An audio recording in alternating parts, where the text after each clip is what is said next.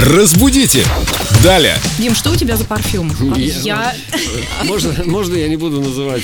Ну, мы же на радио работаем. Я могу сказать, я слышу запах Зиминого парфюма. Вот, вот вопрос для, Для радио. Юлии Фадеевой оставила в группе Эльду Радио ВКонтакте. Ольга, добрый день. Часто можно услышать выражение «слышу запах». Ухо режет. Правильно ли это? Раньше так точно не говорили. Да, Спасибо. раньше, наверное, не говорили. Слышу запах допустимо в разговорной речи. И вот мне очень понравилась э, ваша аллюзия на ваше место работы. Действительно, вот на радио слышать запах. Ну, я бы сказала. Ну, почему нет? Пускай это будет такое словотворчество. Спасибо, очень интересно. Так что мы запахи не слышим, а ощущаем, чувствуем, Да, вдыхаем, запахи, конечно, чувствуем, ощущаем, вдыхаем. распознаем. Какие еще можно употреблять глаголы со словом запах? Ну как мы их запахом. воспринимаем, наслаждаемся, или они нам отвратительны?